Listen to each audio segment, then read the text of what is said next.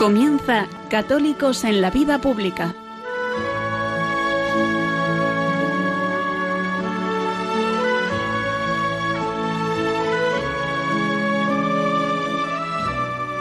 Un espacio dirigido en Radio María por Luis Zayas.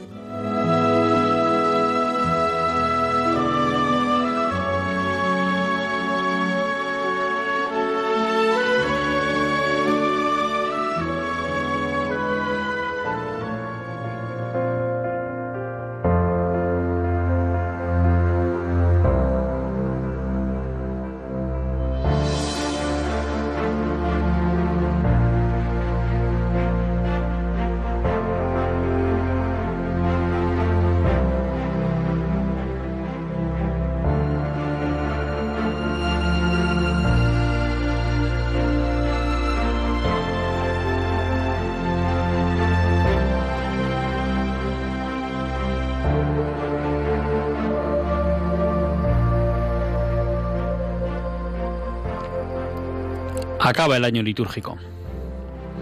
Este domingo celebrábamos la festividad de Cristo Rey. Es una fiesta que me gusta. A lo largo de este año, con un grupo de amigos y el padre Javier, repasábamos la exhortación apostólica Gaudete ex exultate. Al final,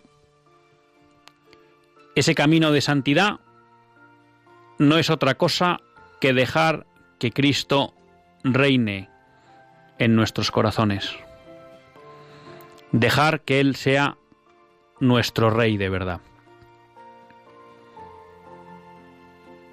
Uno que está orgulloso de ser español, mira con orgullo la historia de España, porque con todos sus defectos puede afirmar sin miedo al error que España quiso durante mucho tiempo que Cristo reinara en ella. Por eso me gusta mucho esta fiesta de Cristo Rey que instituyó Pío XI. En su encíclica Cuas Primas nos recuerda que el campo de la realeza de Cristo es lo espiritual, es lo temporal, son los individuos y la sociedad. Porque muchas veces cuando afrontamos esta fiesta, tenemos muy claro que nos invita a que Cristo reine en nuestro corazón. Pero quizá, producto de la influencia de la modernidad en nuestras cabezas, olvidamos ese segundo aspecto que nos recuerda Pío XI, y es que Cristo también debe reinar en la sociedad. Comentaba Monseñor Munilla cómo muchas veces, durante la Edad Media, la realeza de Cristo se presentaba en el juicio final. Porque todo será de Cristo. Y este mundo es para Cristo. Pero les decía que muchas veces hacemos esa falsa dicotomía. Me atrevería a decir esa dicotomía fruto de la modernidad. Queremos que Cristo reine en nuestros corazones, pero no nos preocupa, no nos interesa o nos olvidamos de que Cristo reine en la sociedad. En un reciente artículo de Religión en Libertad, comentaba el debate que se ha producido en la última reunión de la Conferencia Episcopal Americana en relación con la nueva evangelización. Monseñor Barron, obispo auxiliar de Los Ángeles, hacía una propuesta de cinco claves para la nueva evangelización. Y en el debate que se generaba posteriormente entre los obispos, un obispo planteaba que muchas veces se daba la paradoja de que encontraba católicos evangelizados y poco catequizados, o católicos catequizados y poco evangelizados. Es decir, hay veces que hay católicos con un corazón evangélico, con un corazón que está dejando entrar al Señor en él, pero que no están catequizados, que no conocen los fundamentos de la fe, que no conocen los fundamentos de la vida en Cristo, que no conocen quizás los sacramentos. Y eso hace muchas veces que ese corazón evangelizado se derrumbe. Por el contrario, hay católicos evangelizados, eh, catequizados, perdón, que conocen la doctrina, que conocen la moral, que conocen a Cristo, que conocen los sacramentos, pero que no están evangelizados, que no han dejado entrar a ese Cristo que conocen en su corazón, que no le han dado a Cristo su corazón. Algo mismo podríamos decir respecto de la realeza de Cristo. Hay muchos católicos que quieren que Cristo reine en sus corazones, que quieren vivir como cristianos, pero que luego socialmente son ateos prácticos, porque no les preocupa lo que pasa en la sociedad. No se preocupan por instaurar la realeza de Cristo en lo social. Y eso lo que puede provocar muchas veces es que ese corazón en el que reina Cristo individualmente, poco a poco se vaya enfriando ante la falta de apoyo de vivir en una sociedad donde reinen los principios cristianos. A la inversa, cuando en una sociedad reina Cristo, es más fácil que Cristo pase a reinar en los corazones individuales. Es más fácil que Cristo se haga con las almas de las personas que viven en esa sociedad cristiana. De la misma manera, en las sociedades en que Cristo no reina, es mucho más dificultosa la evangelización y por tanto el reinado de Cristo en los corazones individuales. Por eso creo que hay que desterrar esa falsa dicotomía entre reinado de Cristo en los corazones y reinado de Cristo en la sociedad. Cualquier hombre que deja a Cristo reinar en su corazón se ve necesariamente impelido a que Cristo reine en los corazones de aquellos que tiene cerca, y así que Cristo reine en la sociedad, porque es el sumo bien para una sociedad.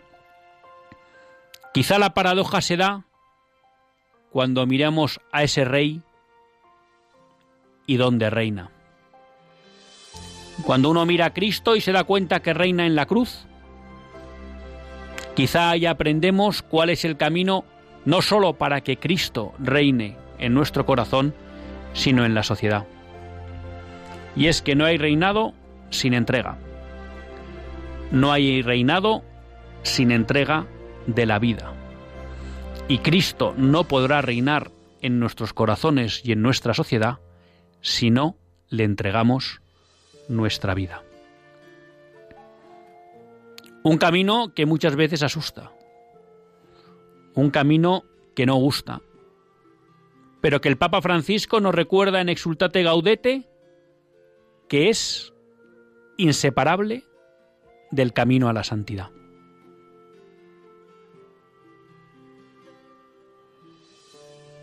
Nos mueve a ese camino la esperanza que ese rey desde la cruz le ofreció al buen ladrón, cuando a pesar de una vida maltrecha, le pidió poder estar con él en el paraíso y se lo concedió inmediatamente.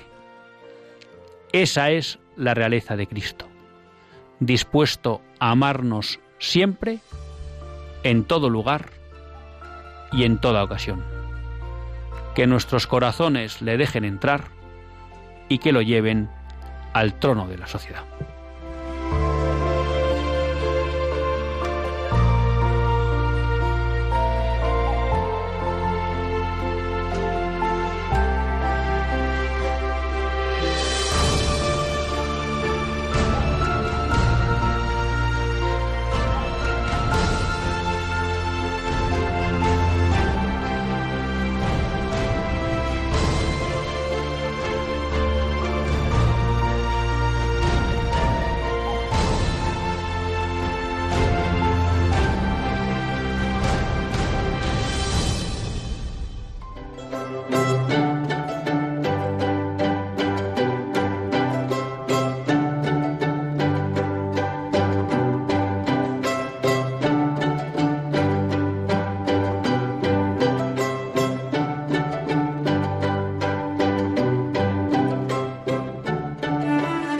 Buenas tardes, queridos amigos de Radio María.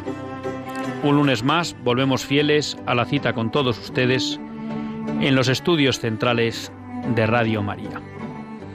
Un lunes más para hacer este programa, Católicos en la Vida Pública. Un programa que, como todos ustedes saben, quiere ser una reflexión pausada sobre la actualidad nacional e internacional. Una reflexión que tratamos de hacer siempre desde la óptica del magisterio de la Iglesia y su doctrina social. Una iglesia que, como todos ustedes saben, porque nos gusta repetirlo, consideramos, y no nos cansaremos de repetir, que es nuestra madre y maestra.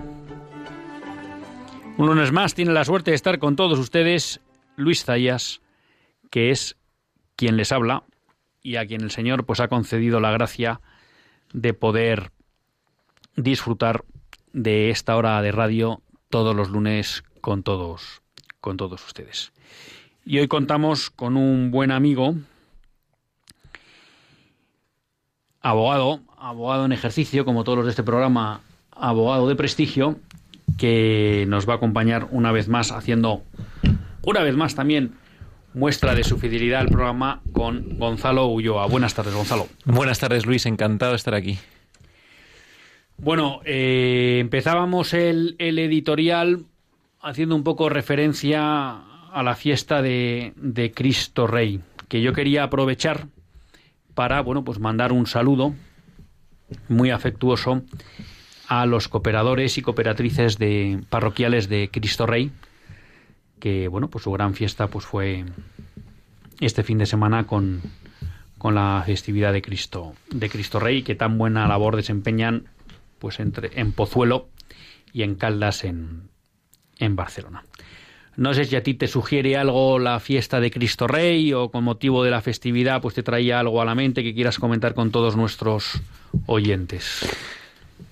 Eh, la verdad es que venía tarde al programa como siempre, ¿no? Porque al escaparme el tráfico... Son las cosas del tráfico de Madrid. Y, sí, excusas varias.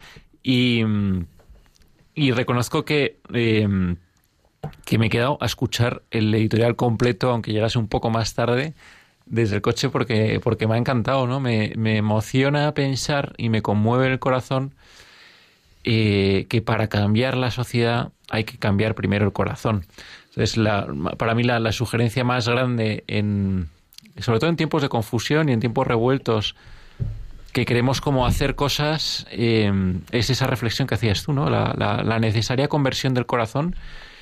Y eso, eh, misteriosa y realmente, hace que cambiamos la sociedad y que hagamos más comunidad con los que tenemos alrededor para, para cambiar la sociedad. O sea, que es, bueno, repetir un poco lo que has dicho, pero que, que realmente eh, creo firmemente que es necesario como, como gran aportación al bien común el convencimiento interno de nuestra conversión. Bueno, pues después de este breve comentario que hemos dedicado a la, a la festividad de ayer, bueno, pues nos vemos obligados, un poco porque es también la vocación del programa, a entrar a fondo en la, en la actualidad.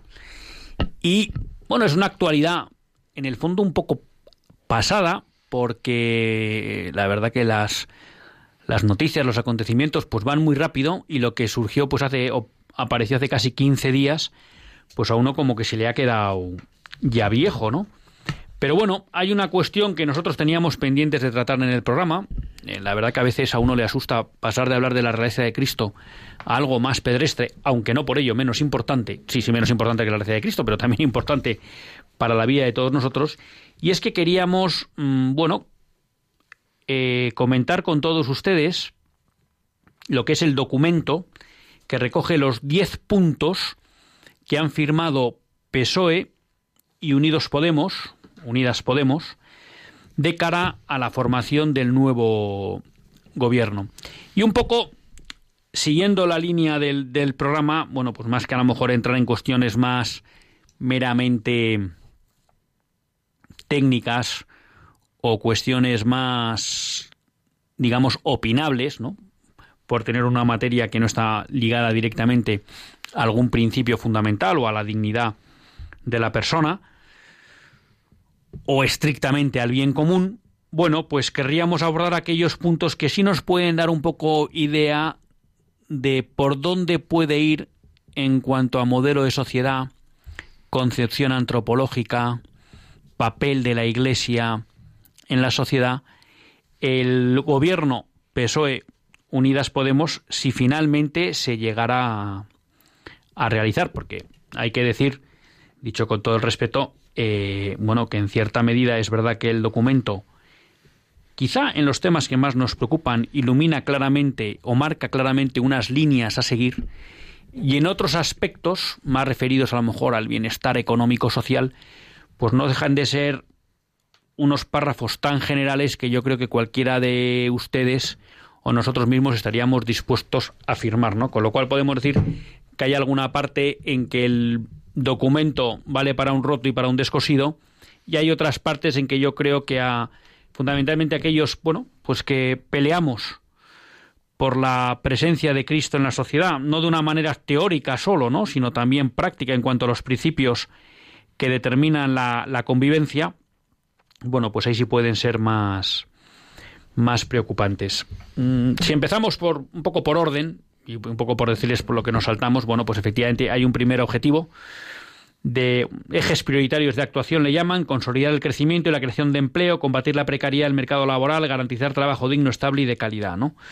Bueno, ya les digo que aquí podemos entrar en cuestiones más de más técnicas, eh, pues todos estamos de acuerdo en que cuanto menos precario sea el mercado laboral fenomenal, que hay que garantizar el trabajo digno, desde luego estable y de calidad. El problema es cómo se hace eso.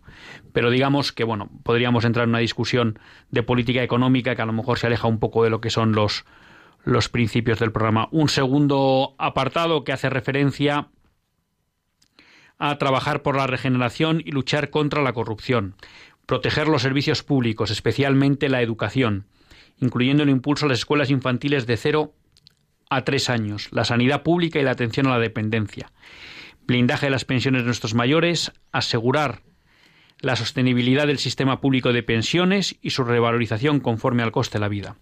La vivienda como derecho y no como mera mercancía. Apostar por la ciencia como motor de innovación económica y dignificar las condiciones del trabajo del sector. Recuperar talento emigrado, controlar la extensión de las casas de apuestas. Bueno, aquí ya empiezan a aparecer algunas cuestiones que a mí, bueno, mm, me llaman la atención y que sí que me gustaría poner un poco en, en negro sobre blanco. ¿no? Lo primero sería cuando hablamos de que hay que proteger los servicios públicos, especialmente la educación. Y a mí me parece que aquí aparecen dos puntos, no sé cómo lo ves tú, Gonzalo. Uno es viendo lo que ha sido la trayectoria de Unidos Podemos o Unidas Podemos y las últimas manifestaciones de la ministra Cela, bueno, yo creo que se habla de un tiempo especialmente peligroso para la libertad de educación, ¿no? Y hemos visto en especialmente para lo que podríamos llamar el sistema de los colegios concertados. Y luego a mí hay otro tema que sé que si lo digo, mm, pues mucha gente no me va a entender, pero perdónenme, yo quiero ser sincero con ustedes, y es que me preocupa mucho todo esto del impulso de las escuelas infantiles de cero a tres años, ¿no? Y uno me dirá, hombre, ¿por qué? Bueno, pues yo siempre me acuerdo de aquella frase, ¿no? De Lenin de que era el Estado el que debía educar a los hijos. Entonces algunos me dirán, bueno, es que hoy en día es muy difícil tener a los hijos en casa porque trabaja el padre, trabaja la madre. Bueno, pues todo eso es verdad.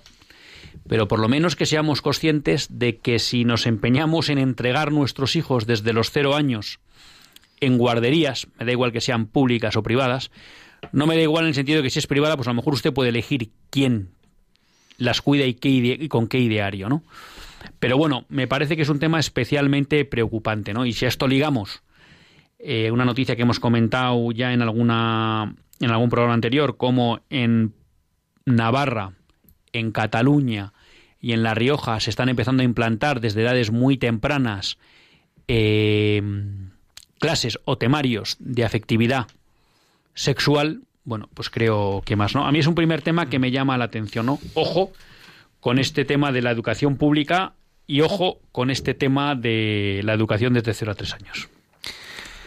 Sí, yo ahora entro en eso, pero no me resisto a hacer un, comentario previo de la estructura del, documento y, del significado profundo de las palabras, ¿no? O sea, primero, me llama mucho la atención eh, que es eh, un preacuerdo para conformar un gobierno progresista. Vamos, no es que me llame mucho la atención porque, porque venimos oyendo lo de los gobiernos progresistas eh, durante muchísimo tiempo, ¿no? Pero claro, nosotros cuando decimos gobierno progresista ya le hemos dado un contenido, que es todo lo que ha venido hablando el PSOE, Podemos, etcétera. En el resto del documento, claro, tú dices un gobierno progresista, bueno, progresamos hacia dónde, ¿no? O sea, hacia dónde caminamos. Entonces hay ciertas medidas que a cualquiera podría encajar como, como buenas y como que, que son positivas. Salvo una que está en la parte central del documento, que luego entraremos, pero ahora, ahora comento lo de la educación, que es la, la quinta. La quinta medida es la que vertebra todo el documento y la que da contenido a lo que ellos quieren significar con un gobierno progresista. La quinta medida es la que habla de la aprobación de nuevos derechos que profundicen en el reconocimiento de la dignidad de las personas como el derecho a una muerte digna, a la eutanasia, la salvaguarda de la diversidad y asegurar a España como país de memoria y dignidad. Es decir, el tema de la dignidad humana y el concepto que tienen ellos de la dignidad humana y cuál es el progreso del hombre en, en ese sentido. Todo ello en el marco de la mejor tradición europea, que me llama muchísimo la atención también. En el segundo párrafo Ahora, ambas formaciones comparten la importancia de asumir el compromiso, bla, bla, bla, bla, guía de acción de gobierno, de acuerdo con lo que representa la mejor tradición europea. Entonces, ¿qué es un gobierno progresista? El tema de la dignidad humana y del concepto que ellos tienen de la dignidad humana y encima lo enmarcan en la mejor tradición europea. Y luego ya nos vamos a lo que has comentado tú, Luis, de la, de la educación. Y claro, yo me pregunto, eh, ¿esa educación ellos hacia dónde la quieren encaminar? Pues volvemos a la quinta, tú te vas a la de la dignidad y entonces ya dices, la salvaguarda de la diversidad. Pues ya e, ese concepto de diversidad, de diversidad sexual, de diversidad, bueno, de todo tipo, asegurar España como país de memoria y dignidad. Eh, ya sabemos qué memoria es, es determinada memoria histórica, es revisionista, es... Por eso digo que es, que, que es un documento que es que está, está muy marcado eh, porque el resto de puntos, además eso a nivel de comunicación pasa muy por encima. Oye, pues esto parece que sí, vamos hacia adelante, progresamos, tal. Pero es vital entenderlo de, esta manera, ¿no? ¿A qué se refieren como gobierno progresista? El concepto que tienen del hombre y luego cómo la educación, eh, la economía, los medios, las instituciones, va todo al servicio de ese concepto que tienen del, hombre y en eso estoy totalmente de acuerdo y es la medida que estabas comentando, el papel de la educación. Claro, es que con la educación estás conformando la, sociedad. No, es, eh, me, parece muy acertado tu punto de decir, oye, el núcleo del, del documento es el párrafo 5 y es verdad, ¿no? Y quizá bueno, hemos empezado por la ley de libertad de educación, pero me parece bien lo que tú planteas, ¿no? Quizá aquí está la gran amenaza, ¿no? Para la sociedad que quieren construir, ¿no? O la gran transformación social, en algunos casos que quieren implantar y en otros casos que simplemente quieren ir consolidando. Y que engancha con el punto 2 en la línea, y para mí también con el impulso de las escuelas de 0 a 3 años, mm. en la línea que tú decías de todo esto que queremos hacer en el punto 5, además lo vamos a ir inoculando en las mentes inocentes de nuestros niños y jóvenes, ¿no? Y el punto 5, hombre, aquí hay temas importantes, ¿no? Hay una cosa que me llama la atención y que podríamos hacer una interpretación buena o una interpretación mala, ¿no? Dices en el párrafo 5, aprobación de nuevos derechos que profundicen en el reconocimiento de la dignidad de las personas como el derecho a una muerte digna y a la eutanasia. ¿Coma? A la eutanasia. Entonces aquí me quedan dos dudas. Una, ¿esto quiere decir que la eutanasia no es una muerte digna? Porque normalmente nos vienen habitualmente hablando de que la eutanasia es un derivado necesario de una muerte digna. Pero claro, hablan de las dos cosas. En plan bonista podría pensar, hombre, quizá cuando hablan de la muerte digna lo que se están refiriendo es que vamos a hacer una inversión fuerte en todo el tema de cuidados paliativos. Pero es verdad que no suelen hablar de esa cuestión, con lo cual me llama la atención. Y luego, claro, si, si muerte digna no incluye la eutanasia, ¿qué es la eutanasia, no? Le escuchaba yo hoy a creo que era Monseñor Munilla, pero yo creo que era un vídeo un vídeo antiguo. Claro, ¿qué hacemos si legalizamos la eutanasia? ¿Legalizamos el suicidio? ¿O con qué coherencia una sociedad que legaliza la eutanasia puede decir que el suicidio es algo malo? Porque claro, en estas películas que estamos acostumbrados a ver, de cuando de repente hay un tipo que se quiere tirar por la ventana o por el alféizar de, de una ventana y siempre hay uno, no, pues no lo hagas tal, pero nunca le preguntamos, oye, ¿te apetece hacerlo? Sí, pues venga, pues tírate. Eso no lo hemos visto nunca, ¿no? Entonces, ¿por qué lo vamos a hacer con los enfermos? Yo creo que, o sea, insisto totalmente, ¿eh? el, tema de las palabras es que no, eh, hila muy bien, porque al final, para mí, tal y como está redactado, una muerte digna, coma, a la eutanasia, quiere decir que una muerte digna, para que no se contradiga la propia frase, contiene ya la eutanasia. Es decir, están eh, disociando la dignidad de la muerte con el sufrimiento que eso eh, eh, y además es que eso tiene una carga de profundidad porque eso mucha gente lo, entiende y es humano esa asociación de claro de, no, de no querer sufrir no pero realmente quitar el sufrimiento de la vida de una persona es deshumanizarla porque el sufrimiento es intrínseco al hombre.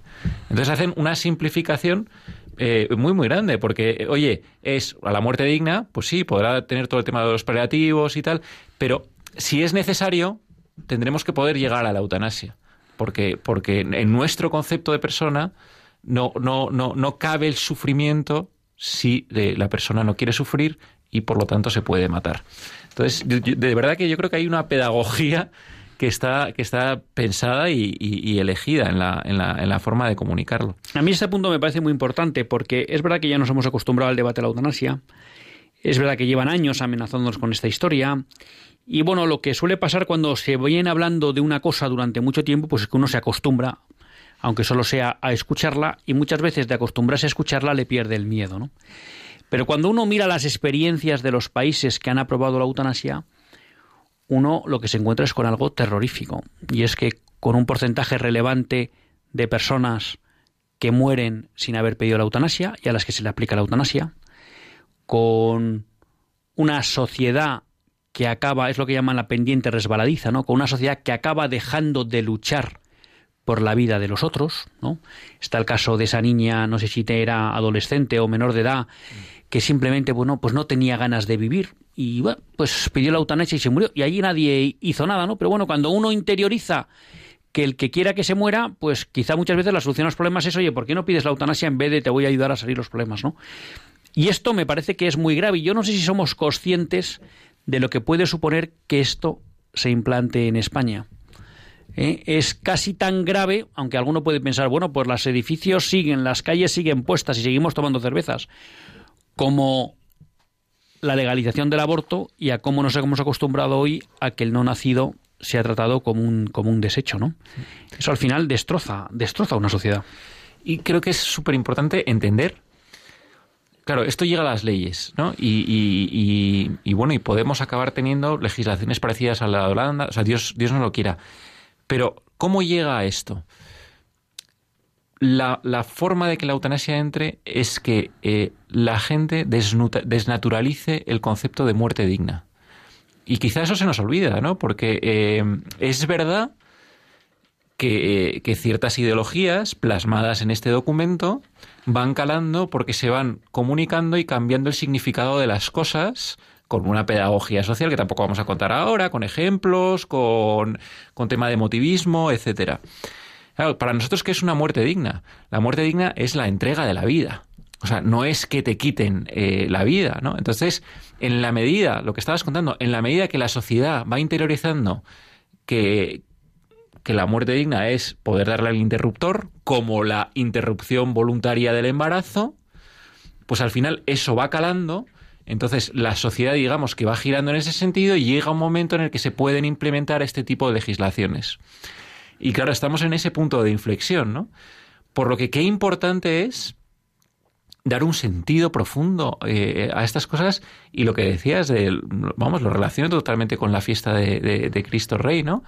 Eh, la conversión del corazón para dar razón de nuestra existencia, que tiene además una, una, una cosmovisión, una explicación natural, una explicación verdadera, eh, y hacerlo con los medios que esto, para que esto llegue a la sociedad y la sociedad se encuentre con lo que es, o sea, con, lo que es la dignidad de la, de la persona humana. Pero a mí lo que me aterra es como esa eutanasia, como ya vamos sufriendo la eutanasia en nuestros corazones, por así decirlo. Entonces, primero la recibimos en nuestros corazones y haciendo la, la, metáfora inversa al reinado social de Cristo, pues claro, ahí eh, hay otro concepto de muerte que reina, que es realmente la muerte, que no es la entrega de la vida, ¿no? Es, es, es, es, que, te, es que te quitan y que nos quitamos la vida, ¿no? Que está, que está basada en un, en un egoísmo. Entonces creo que es muy importante hacer luchar contra eso, ¿no? Y hacer esa, esa, esa pedagogía y, y, esa, y esa explicación desde muchos tanto púlpitos como micrófonos, a tiempo, a destiempo, desde, desde, desde donde podamos, como estamos haciendo ahora en, en los micrófonos de Radio María. Digamos que de alguna manera con la eutanasia, bueno, se plantea uno de los primeros ejes, ¿no? Que, que va a plantear el gobierno, que es profundizar en la incultura de la muerte. No está en el documento, pero sí en los programas de PSOE y de Podemos, que está toda la idea de que el aborto tenga mayor cobertura por parte de la sanidad pública. Pero bueno, hay un segundo elemento que, como tú sueles mm, o has mencionado bien, ¿no? Desde un lenguaje bonito, la salvaguarda de la diversidad, parece que no dice nada, pero dice mucho, ¿no? Y es que es profundizar en la implantación de la ideología de género, ¿no? Y bueno, aparte de ser una ideología falsa, como todas las ideologías, eh, lo preocupante es, por un lado, que es una ideología que hace daño a personas concretas. Uno. Dos, que cercena libertades. Ya sabemos que recientemente en Madrid hay una persona que aquellas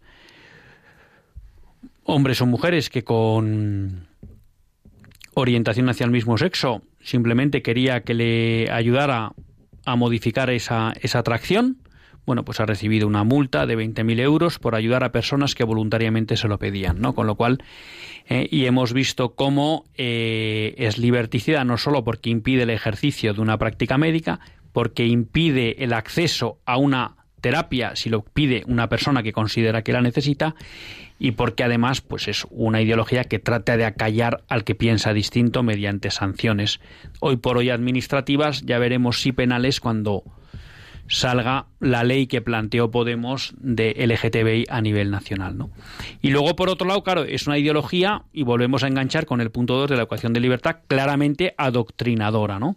Y que está obligando a que en las escuelas dentro del currículum, incluso me atrevería a decir en el currículum de una forma transversal, esté permanentemente presente la ideología de género, una visión de la sexualidad sin ningún fin y sin ningún anclaje objetivo. Y bueno, pues tiene pinta que, esto va a venir más de lo mismo. Yo creo que quizá la, la concreción de esto pueda ser la ley LGTBI a nivel nacional, en la que ya pues hay la sospecha de que se puedan producir incluso sanciones ya de tipo penal, ¿no? No solo de tipo administrativo. Totalmente. Y la verdad es que suena pesimista, pero es verdad que es que eh, ellos llevan el debate social muy ganado en ese sentido. ¿Por qué? Porque cada palabra que ponen tiene una carga profunda que ya todo el mundo entiende y además asocia. es que lo del tema de la diversidad, diversidad, ¿qué? Me voy a decir un taco. ¿Qué es, qué es la diversidad, no? ¿Qué asociamos a la diversidad? Entonces es, bueno, hacer lo que tú quieras mientras no afecte a los demás. Entonces van ahí a una debilidad del hombre y un... Entonces, primero, eso, ¿no? y eso, claro, al hacer que tú quieras lo que te dé la gana mientras no afecte un poco a lo de al lado, ¿no? Que es un mal concepto de libertad, lo convierten en bueno ¿no? hacen que cale en la diversidad, entonces tú siempre asocias que la diversidad es buena, da igual, cualquier tipo de, diversidad, y ahí te van metiendo el debate que efectivamente, y lo secciona muy bien, tiene ya, bueno, pues eh, en el tema LGTBI, en, en, diversas cosas, nunca mejor dicho, eh, que al final lo que te están haciendo es, a través de eso, meterte ideología y cercenando la libertad porque además la tercera parte de la educación, de la, de la ecuación, que es una falacia, o sea, es de, primero de lógica, porque, porque la, digamos que la premisa es falsa, hacer lo que te dé la gana siempre eh, y que no afecte a la, a la libertad de los demás no es bueno en sí mismo, es que, claro, hay que proteger el bien de la diversidad, ¿no? Y es un bien tan importante que es que el Estado lo tiene que, lo tiene que proteger, con lo cual encima te estás cargando la libertad de la, de la gente. Y sí, totalmente. Y el ámbito ya sabemos cuál es. Aquí vuelve un poco lo que tú planteabas de la manipulación del lenguaje, ¿no? Porque el gobierno progresista, y uno dice, bueno, pero el progreso, ¿por el progreso es bueno o no? Ya sabemos que no, no, pero ellos siempre dicen, bueno, da igual, aquí la diversidad, bueno, si nadie dice que la diversidad sea mala, pero todo lo distinto es bueno. Eso es. Todo lo que es diferente está bien, ¿no? Pero bueno, aquí ellos siempre utilizan como una media verdad para colarnos el tema. Claro, esto al final, que es un poco quizá lo que me interesaría reflejar, porque creo que como tú decías, merece la pena centrarnos en este punto 5, que quizás es el más nuclear, ¿no? Implantar la eutanasia es ya montar una sociedad que deje de luchar por la vida de los demás, que se desentienda ya definitivamente de la vida de los demás. Imponer la ideología de género es de alguna manera decir que no tiene sentido la comunión entre hombre y mujer, que es la, fundamental, la vocación fundamental que está en la naturaleza humana, ¿no? Y es como destruir plenamente el plan de Dios. Y esto además, estas dos patas van a generar conflicto, porque estamos viendo en Holanda o en Bélgica como hay gente que cuando va a un hospital va con miedo. Ya no se fía de si le van a aplicar la eutanasia antes de tiempo. No, aquí una, aquí un oyente un día llamó que trabajaba en la sanidad y dijo, no, no, aquí viene mucha gente de países donde está legalizada la eutanasia, porque incluso para intervenciones mínimas, no se atreven a entrar en un, en un hospital de su nación, no vaya a ser que les apliquen la eutanasia. O sea, genera inseguridad, rompe la cohesión. La cuestión de la ideología de género es lo mismo, es decir, al que no piense como esto, le excluimos, le sacamos. Y no nos preocupa nada el bien de las personas o el transmitir un verdadero sentido de la sexualidad. Bueno, y aquí viene un tercer eje que también, y esto genera violencia, pues está todo el tema de la violencia de género, pensar que la familia es un campo de batalla, que el hombre es enemigo natural de la mujer.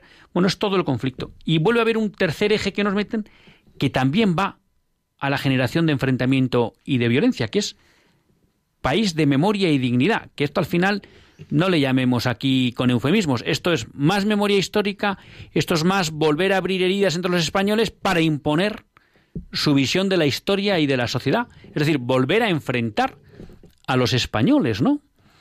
Entonces, los tres ejes creo que llevan un punto común, al margen de montar una sociedad contraria a los principios cristianos, es que al final son principios que abocan al enfrentamiento hmm. social. No digo que vaya a ser violento, pero cuando uno no va seguro a un médico o a un hospital, y ahí, se genera una violencia social.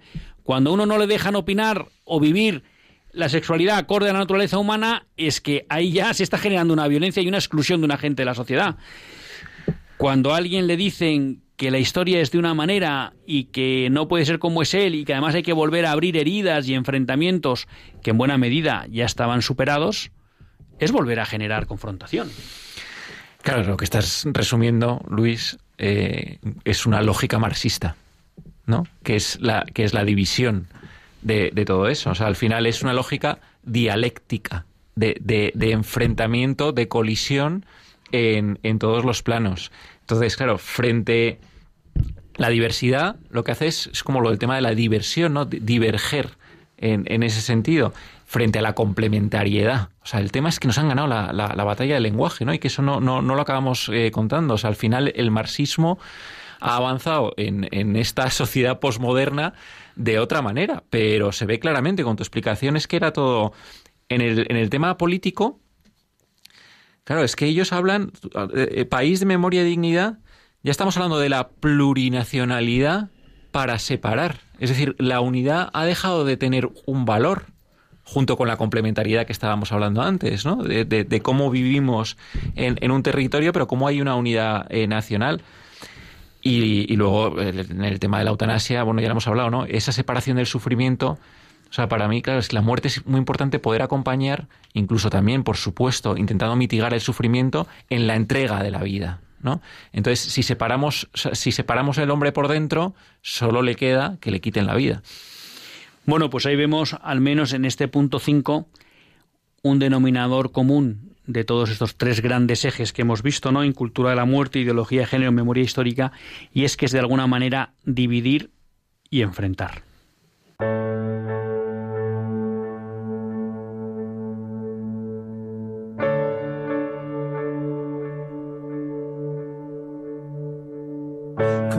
Come on, I'm right, I'm wrong, and when I'm wrong, I say we always had the good and bad, and that will never change. This is the closest I've ever been. Oh, yeah.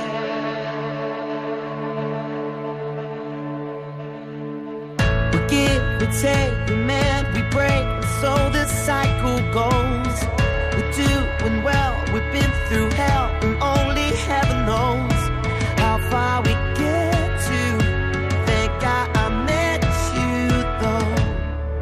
And if you don't know, just put your hand on my heart.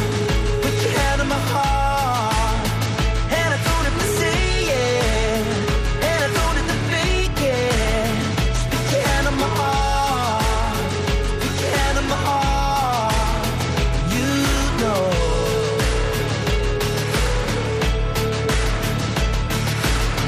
Come on, come on,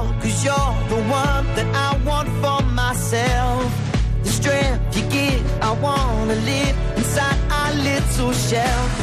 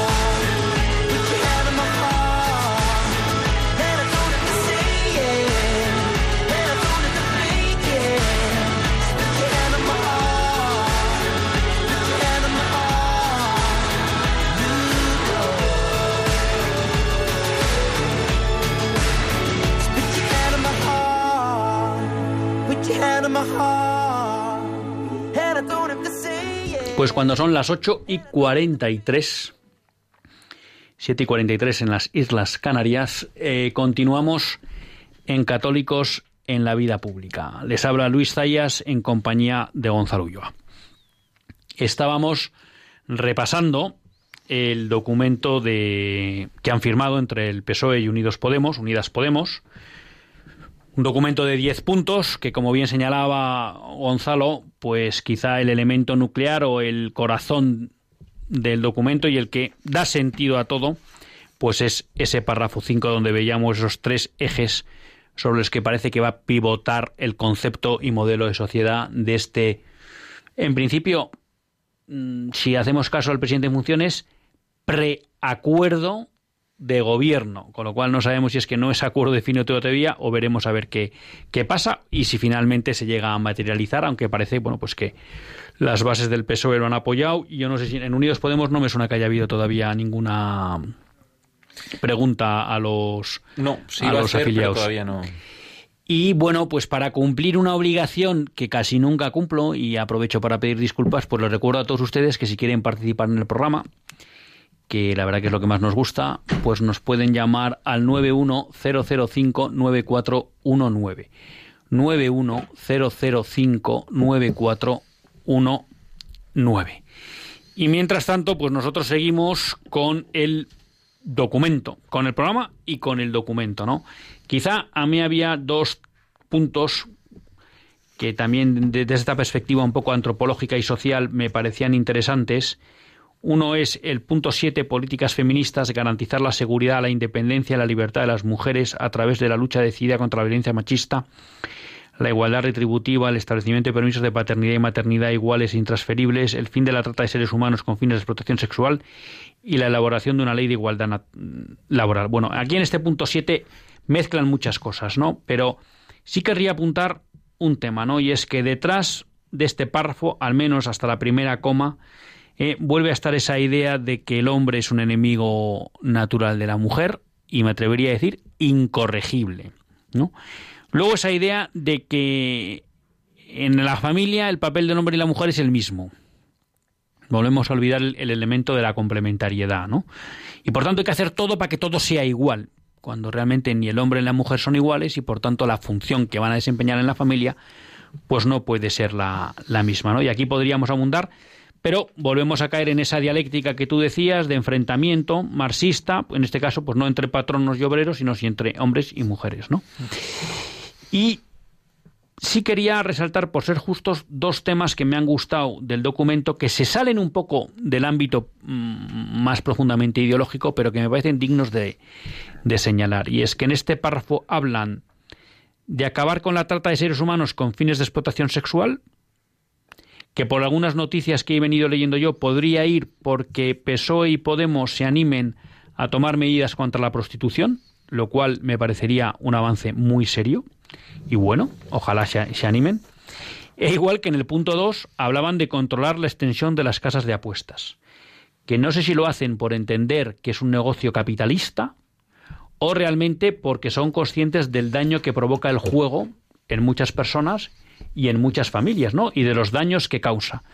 Reconozco que son, dos, son los dos aspectos que me han llamado la atención positivamente dentro del documento porque además me parece algo concreto. Luego ya las generalidades de eh, queremos que todo el mundo esté bien, bueno, eso lo compramos todos, pero no, no es concretar, ¿no?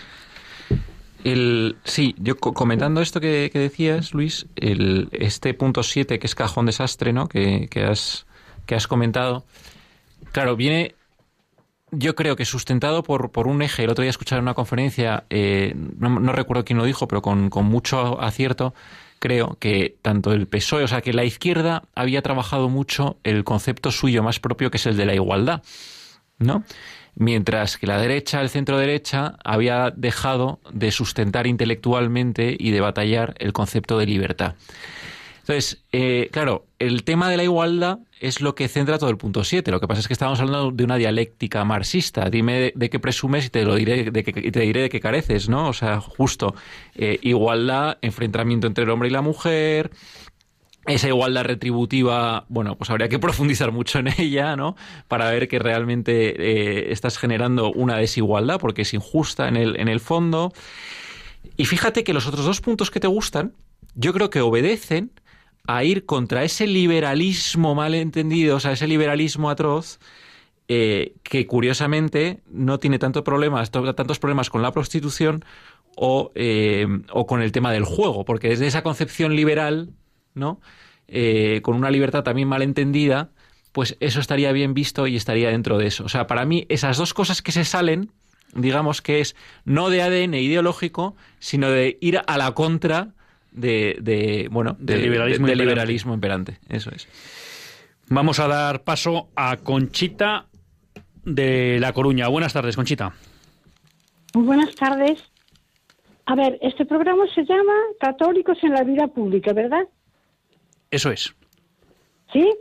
Bueno, entonces, ¿por qué no aplican la ley católica? La ley de Dios, los diez mandamientos. La eutanasia es un asesinato tremendísimo, porque yo lo sufrí de un hermano, lo vi, me mandaron salir de la habitación, no me dio la gana, ¿eh? y eso le clavaron un, una inyección que echó dos vasos de agua por los ojos con el dolor. Pero eso es horroroso. Matar a un hijo de Dios, eso, eso es grandísimo. No se sabe, mira, va a ser juzgado todo esto en el último juicio, ¿eh?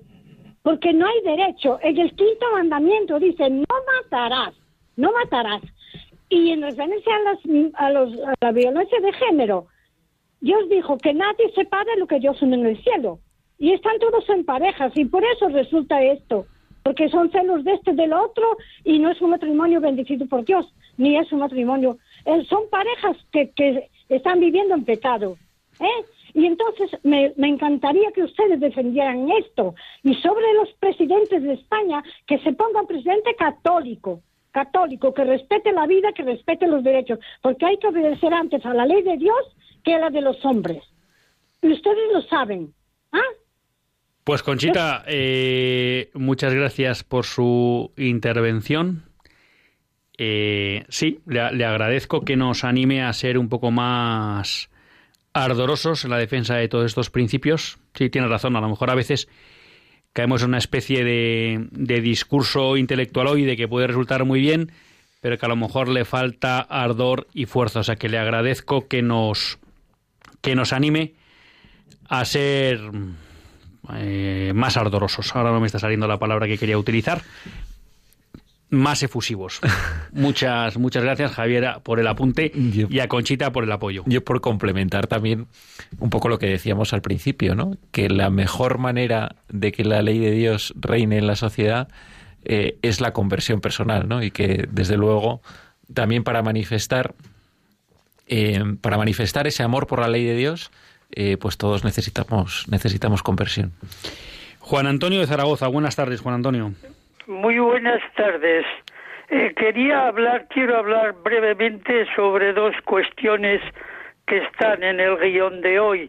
La primera es esa locura, locura que quiere el señor Sánchez de que los niños de 0 a 3 años vayan a colegios. Eso es una locura. Los niños, los niños, hasta los cinco por lo menos, ¿eh? Eh, donde mejor están es con su familia. O sea que eso que quiere hacer este hombre es quitar cuanto antes a los hijos de su familia. Eso es marxismo puro y duro. Y otra cosa más ya, el, el otro tema. Eh, eh, resulta que estos estos políticos eh, se compadecen mucho de, de las adicciones al juego. Muy bien, señores, qué, qué compasivos son ustedes.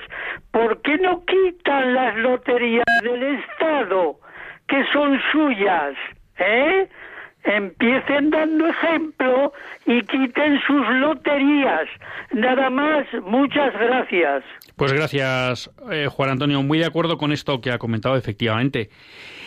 Es verdad que mucha gente dirá, bueno, pues es una suerte tener una guardería de 0 a 3 años porque no podemos dejar a nuestros hijos en casa. Bueno, pues yo creo que aquí, aquí tenemos que tener siempre eh, dos cosas en mente. Una primera, como usted decía, y recordábamos antes en el programa, el fin del leninismo y del marxismo ha sido siempre educar a nuestros hijos. Y qué mejor cosa que tenerlos desde los cero años con ellos en las escuelas.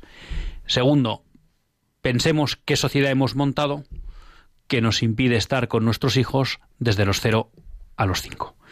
Tenemos que dar paso a Luis de Madrid. Buenas tardes, Luis. Hola, buenas tardes.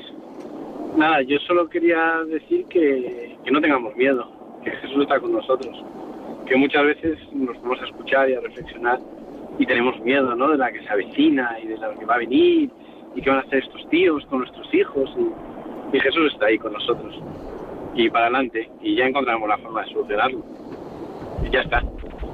Pues muchas gracias, Luis, por la por la intervención. No sé por qué me ha parecido que iba por la calle, iba en coche, o sea que tenga cuidado si va, si va al volante. Pero tiene razón, yo creo que algo que nosotros nunca debemos perder es la, es la esperanza, ¿no? Y lo hablaba esta mañana con Regina, una compañera de, de trabajo. Esta mañana no, esta tarde.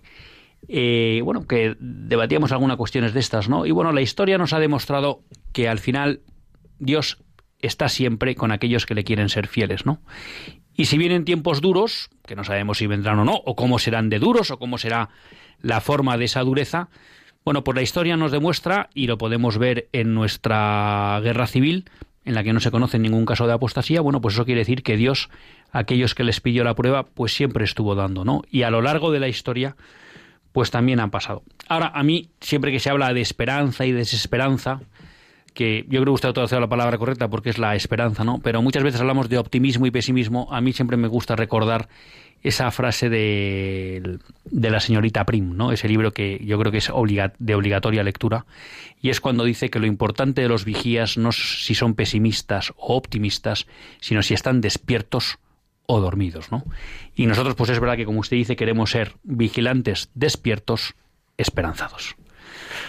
Gonzalo, algo que quieras porque ya se nos va el tiempo y Javier nos está diciendo que, que ya nos ha hecho un apunte de, de, una frase y que ahora ya hay que ir acabando. Nada, nada, yo eh, es que has terminado tú de manera inmejorable con, con la intervención del último oyente. Simplemente que, que, en esperanza fuimos salvados, ¿no? Aquella encíclica de, de, Benedicto XVI, que también que es muy recomendable para estos tiempos. Y, y es verdad, y que bien terminar el programa así. en, en Radio María, que es madre de nuestra esperanza. Sí, lo único que no entiendo yo muchas veces es cómo no doy más paso a los oyentes en vez de muchas veces enrollarme yo, porque la parte buena es esta final. Pero bueno, no nos queda tiempo para más. Gonzalo, Gonzalo Ulloa, abogado, muchas gracias por haber estado un día más con nosotros en Católicos en la Vida Pública. Encantado. Seguiremos contando contigo, como sabes. Y a todos ustedes, hasta el próximo lunes, si Dios quiere, que Dios les bendiga.